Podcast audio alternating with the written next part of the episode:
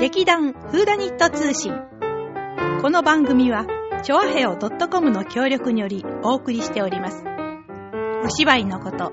ミステリーのこと、私たちのことをお伝えしていきます。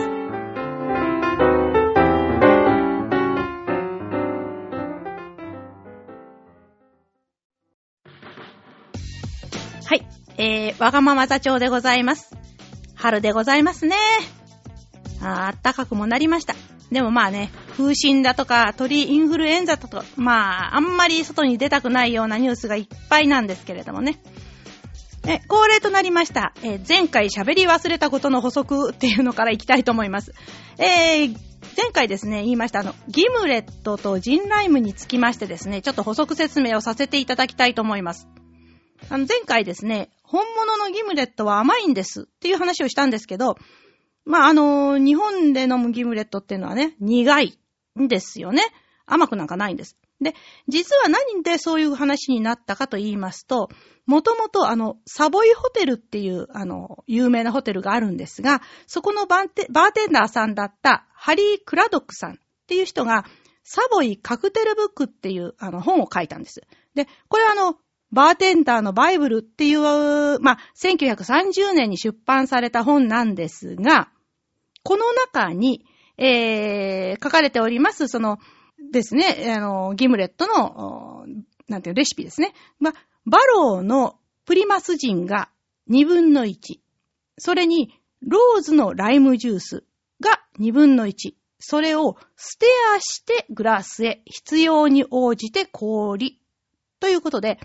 えー今日本で飲まれているのは、シェイクですね。カシャカシャカシャカシャってね。シェイクされたもの。しかも、カクテルグラスで出てきて、ジンが4分の3、ライムジュースが4分の1ということなんですよ。で、昔は、てか本当、本来のギムレットっていうのは、その、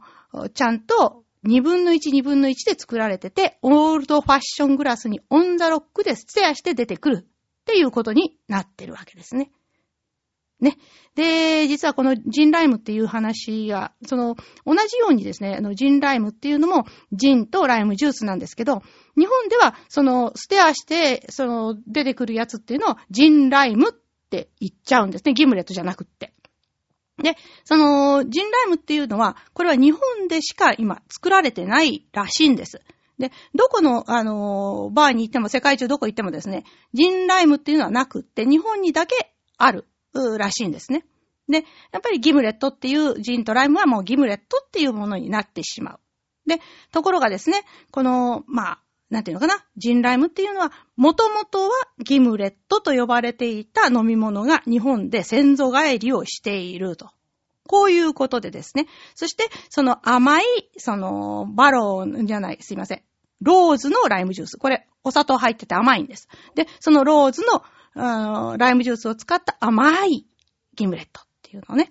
これは実はですね、あの、長崎にちゃんとあの、ローズのライムジュースを使った本物のギムレットを飲ませてくれるバーはあるんだそうなんですけれども。まあ、この間私飲みに行きましたら、ライムギューって生で絞りましてね、その、ドライだドライな、大人のギムレットですよって出されたんですけど、まあね、日本ではこれがギムレットっていうことになっているということで、まあ、えー、本日の話題って言いますか、本題の方に入りたいと思います。わがまま座長、ミステリー、今日は何の日？で、えー、今日、4月10日は、ゴッドファーザーの音楽で有名な作曲家、ニーノ・ロータが亡くなった日です。というわけで、えー、今月はですね、ニーノ・ロータにちなみまして、わがまま座長勝手に選んだわがままベスト3映画音楽編をお送りしたいと思います。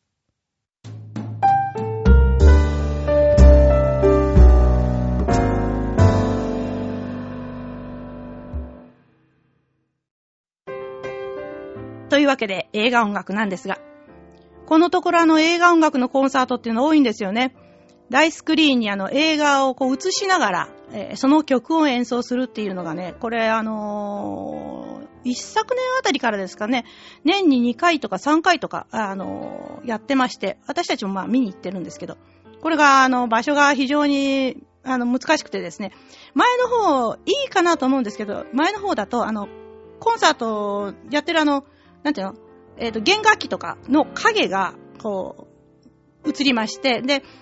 せっかくのスクリーンが見えなかったりとかね。まあそういうことがありましてですね。それと、あと、配給会社の関係ですかね、選曲がの、すごい偏ってて、いや、こういう曲もまた聴きたいんだけどなぁ、なんていうのも結構あるんですが。まあ、あのー、実はですね、先日あの、その一つに行ってまいりました。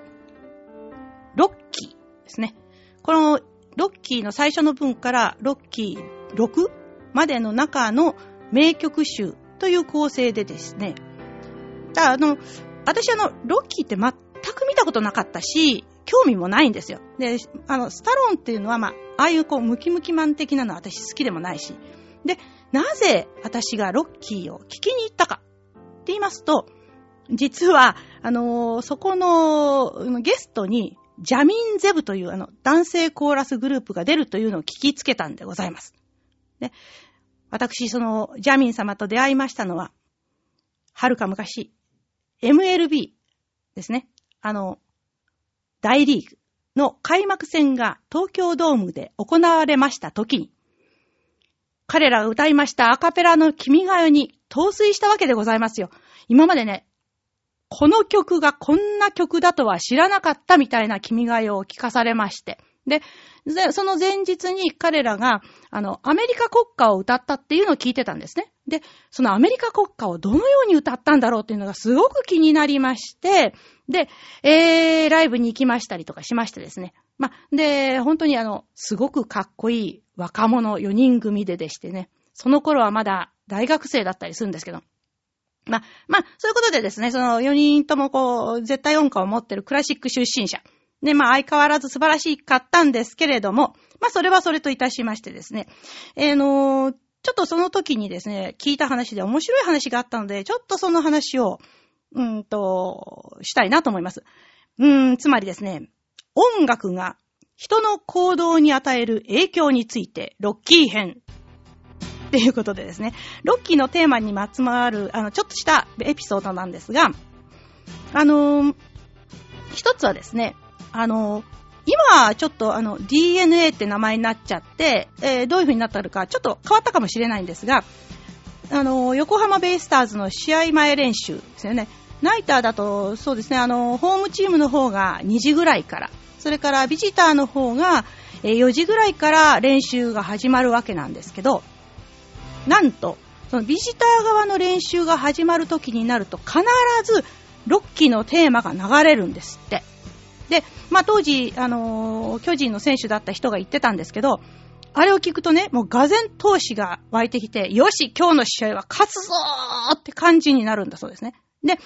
あれで勝ったっていうのがね、結構あるような気がしますって言ってたんですよ。で、どうして、その、自分たちが練習する、その、2時ですよね。ホーム側の時にあれを流さないでビジターの方に流して、人の闘志かき立ててどうするっていうようなことを言ってまして、これちょっと面白いなと思ったんですね。それからですね、もう一つ。これは東京マラソンなんです。で、これもいつからかわからないんだっていうことなんですが、ちょうど 35km ぐらいになったところで、必ずロッキーのテーマが、あの、沿道っていうか、あの、横にいる人たちのところから流れてくるんだっていうことなんですよね。のラジカセを持ってきて、あの曲をかける男の人がいるんですって。で、ちょうどね、35キロっていうのね、苦しくなって、もうどうしようかなってこう、まあ慣れてない人ね、一番こう、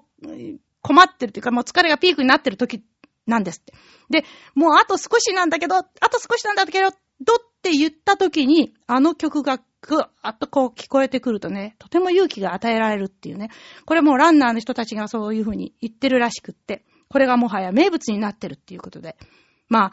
あ、ああいうね、その音楽がこう人の行動っていうか、気持ちをどれだけこう変えてくれるかっていうことに対してのね、面白いあのエピソードだったと思いますので、ちょっと紹介させてもらいました。はい。では、今日の本題です。まず、えー、私が選んだ映画音楽外国編ベスト3。一つ目、ニーノ・ロータ。今日生まれた人、あ、亡くなった人ですね。太陽がいっぱい。二つ目、モーリス・ジャール。アラビアのロレンス。三つ目、ジョン・バリー。007のテーマ。っていうことでございます。で、えー、では、まず、ニーノ・ロータさんの話からしたいと思います。まず、ニーノ・ロータさんですが、北イタリアのミラノの出身ですね。で、ミラノの音楽院、セント・チェーチア音楽院、アメリカのカーティス音楽学校これも名門ですが、で、もう勉強したという大秀才。で、1951年に、あの、フェフェデリコ、フェデリコ・フェリーニと出会って、それからずーっと彼のフィルムの音楽を担当してました。ほとんど全部なんですね。ですけれども、本人は、本業はあくまでもクラシックの作曲であり、映画音楽は趣味に過ぎないって言ってるわけなんです。いや、本当にクラシックを書いてるのって言いますとですね、これが書いてるんですね。5曲。交響曲第1番都庁長。オペラ、フィレンツェの麦わら帽子。よくわかんないですけどね。あと、弦楽のための競争曲。とかね。まあ、あと、いくつか商品もあるらしいんですけどね。で、まあ、映画音楽ではとても有名になったんで、で、亡くなられてからはこのクラシックの方も注目されて CD が売れるようになったということなんですけれども。で、映画音楽の代表作としましては、さっきのあのフェリーニの作品以外でですね、太陽がいっぱい。で、一番有名なのはゴッドファーザーですね。それからロミオとジュリエット。まあ、ね、あの、ミステリーという意味では、ナイル殺人事件。あとは、あの、ハリケーンというところですかね。で、まあ、あの、ゴッドファーザーでね、アカデミー賞と、イギリスのアカデミー賞、それにゴールデングローブ賞とね、全部にノミネートされまして、で、まあ、ね、この人、すごくこう、ね、映画の方で有名な人なんですけどね。で、あのー、まあ、私が好きなのは、太陽がいっぱいっていうね、作品で、あの、音楽もとってもいいんですけど、これ、やっぱりドロン様がね、若くて素敵なんですね。ただ、あのー、ニノロータはね、この、太陽がいっぱいについては、非常に不満を持ってたらしいんですね。あのー、フェリーニとやってた時っていうのは、フェリーニがこう、いろいろこう、なんだ、話をして、お互いにこう話し合いの中で、えー、音楽を作っていくっていう作業で、こうなんかやってたらしいんですが、で、あのー、この太陽がいっぱいを作ったのはルネ・クレマンさんっていう監督さんですけれども、この人はですね、あの、ロータにね、このフィルムをね、ボーンと送りつけて、それで、これに合う音楽を作れっていうことで、なんかこう、命令っていうかね、こう、なんか、やれみたいな感じだったらしくって。で、もなんかすごく腹を立てたらしいんです。で、このロータさんっていう人、ニーノロータさんですけど、あの、意外とこう、ルーズな人で、まあ、約束には遅れるわ、それから納期は守らないわ、遅刻してくるわ、みたいなね、そういう人だったみたいなんですけどね。でもやっぱりね、この、そういう芸術家タイプだったんですよね。うん。ということでございまして。で、まあ、あのー、太陽がいっぱいっていうのはね、皆さんご承知の通り、アランドロン様の、えー、出世作でございます。最後のところでね、この綺麗な音楽とともにね、あのー、海辺でアランドロンが寝そべってるんですよね。で、ああ、太陽がいっぱいだって言って、そこに、あのー、後ろの方から声がかかって、名前を呼ばれる。そしてその、あの、横には刑事が立っていて、で、この犯罪を犯したドロンが最後に捕まると、こういう話になっているんですが、えー、実はあの、これの原作となりました方のパトリシア・ハイスミスさんが書かれた方はですね、捕まらない。捕まらないんです。で、その後にあのー、なんて言うんですか？その後の後日談ということで、3作かな ?4 作かなあの、書いてるっていうね。まあ、私はドロン様が捕まるあの、映画版、クレマンの映画版の方が好きですけどね。で、次ですね。モーリス・ジャールのアラビアのロレンス。これもすごく素敵な曲ですよね。で、モーリス・ジャールってどんな人かって言いますと、フランスのリヨンの出身です。で、アカデミー賞に9回ノミネートされて3回受賞してるというね、これすごい人なんですけどね。うーんと、このミステリーに関係のある代表作としましては、えー、コレクター。これ怖い話ですね。あの、蝶を収集する男の話なんですけれども、蝶と共に女も収集しちゃって標本にしちゃうっていう怖い話。それから、ヒッチコックのトパーズ。あと、あの、刑事ジョン・ブック、目撃者っていうね。これも、あの、ちょっと変わった、あの、アメリカの、えー、宗教、なんか、特殊な宗教の村をテーマにした、あの、話でして、これもまた面白い話なんですけども。で、まあ、モーリス・ジャウさんっていうのはそういう人でですね、まあ、これはさらっといきます。次の人、007の話をしたいので、えー、ジャールはさらっといきまして。で、えー、最後、ジョン・バリー007のテーマでございますね。ジョン・バリーっていう人はどんな人かと言いますと、1933年11月3日、イングランドのヨークシャーで生まれました。お父さんが映画館と劇場を持っていましてね。で、お母さんはピアニストっていうことで、あの、小さい頃からピアニストっていうか、ピアノをね、こう、弾いてたらしいんですけどね。で、あのー、なで、えー、この人が、その、007、007に関わるようになったかって言いますと、1962年に、あの、007シリーズ第1作、ドクターノー、日本ではあの、007は殺しの番号なんていうので、一番最初、封切られた映画なんですけど、現代はドクターノーなんですね。で、この人は、この時に、その、モンティ・ノーマンっていう人が音楽を担当してたんですけど、どうもその、プロデューサーと揉めちゃったらしくって、で、急遽ジョン・バリーがそのテーマ曲の編曲を担当することになった。で、これが、あの、きっかけとなりまして、で、この後ですね、もう、テーマ曲、どんどん、次々と大ヒットですよね。あと、ゴールドフィンガー。それから、サンダーボール作戦。007は二度死ぬ？それから、ダイヤモンドは永遠に。私、この辺全部歌えますからね。まあ、本当に、あの、すごく素敵な曲をいっぱい書いた人で。で、あの、それ以外の作品では、あの、ボーンフリー、野生のエルザですね。あと、冬のライオンとか、愛と悲しみの果てとか、あと、これぐらいは知ってますかね？ダンスウィズ・ウルブスっていう、あの、これ4本ともあの、アカデミー賞を取ってますがね。ということでね、本当にあの、すごい人なんですね。で、この007の話にしましてですね、ちょっとお話ししたいことがあります。007の話なんですが、実はこの人、あの、1987年のリビング・デライツっていうね、あの、作品があったんですが、それには、なんと指揮者の役で自ら出演しております。もし、あの、機会がございましたら、見ていただくと、えー、もうおじいちゃんになりましたけれども、ジョン・バリーの姿がそこで見られるはずでございます。えー、ということでですね、の国内編の方につきましては、えー、次回お話ししたいと思います。あ、そうだそうだ。うん。これを言っとかないと怒られちゃいますね。えー、お知らせがございます。えー、本年10月、公演の演目が決まりました。マーダープロット。えー、第11回公演で大好評になりました。あの、リハーサルフォーマーダーというね、それの、あの、元になりましたテレビの台本を書きました、ウィリアム・リンクさん。えまあ、あの、ね、刑事コロンボで有名な方ですが、その方が、正真正銘、舞台のために書いた脚本でございます。もちろん日本初演。